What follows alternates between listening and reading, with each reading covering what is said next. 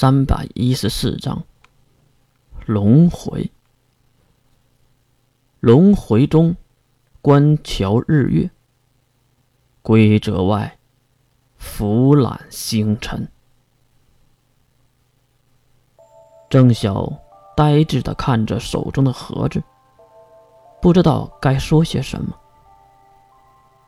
好了，由于时间紧，我就不和你多说了。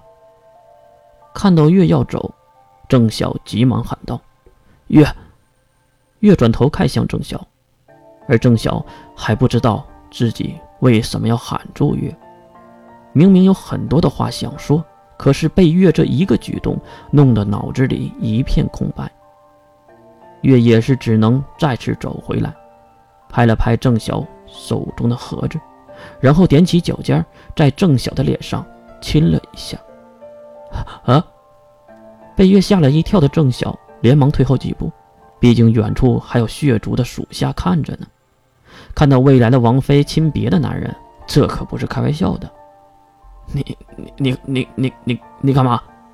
纯情脸红的郑晓看向了月，而月也是站稳了脚步，毕竟刚才踮着脚尖，才勉强的碰到郑晓的侧脸。没什么，再见了。郑晓，月露出了仿佛能够蛊惑人心的清纯笑脸，让人有了一种为了他即使对抗全世界都可以的想法。是月故意的，还是真心的和郑晓告别呢？喂，月，还想说点什么的郑晓，月已经不会再给他机会了，因为月能做的已经做完了，往回走出不远。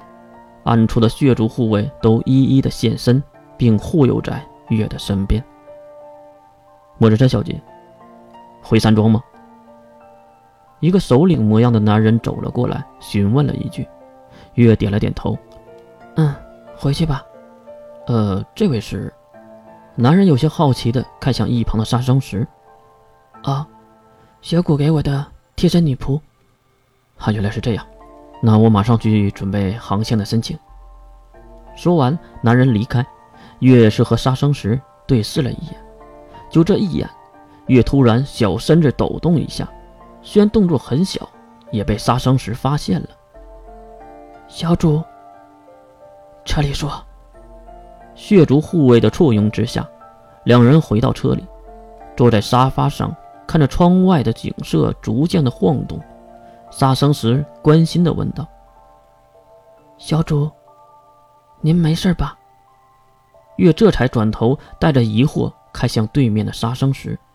刚才我感觉到了一股不自然，可是小主，你应该感觉不到能力波动才对。不错，月此时是没有任何能力的，所以也是感知不到任何能力波动才对。可能是我多疑了吧。杀生石在一旁拿出了杯子，并倒满了白水递给月。小主，月接了过来，喝了一口。小主，郑晓这边就这样了吗？放下了杯子，月看向那外面灯火阑珊的街景。这个就不用担心了，不是还有一个反着来的家伙吗？等到那个，不就成了吗？不成也成了。哦，对了，外面这些车。是血族的吗？月的目光从刚才就被外面吸引着，原来有一趟趟车队在大街上汹涌而过。很明显，眼前开路的是国家军队，应该是赵州国国防组织 S 零一的七术的势力。如果没猜错，应该是七术和 S 零二的人。这时，车内的音箱传出了女性的声音，很明显是驾驶室传来的。通过后面的小窗口看向驾驶室，司机的位置是男人，正脱掉红色的假发，露出银色的短发。原来是护神主的山姆，可是刚才说话的应该不是他呀。他们来的还挺快的。月转回头，继续看向窗外，副驾驶的女孩也是脱掉了红色的假发，并甩了甩自己粉色的长发。不过不会这么早就上山的。可是那魔王血骨，他们一定会计划一下的。说的也是，点头同意的月就没有再说话。一路无书，大约清晨的时候，月已经进入了梦乡的天空中遨游了，而地面上山下集结的队伍，临时搭建的军用设施中有几个人在闲聊着什么。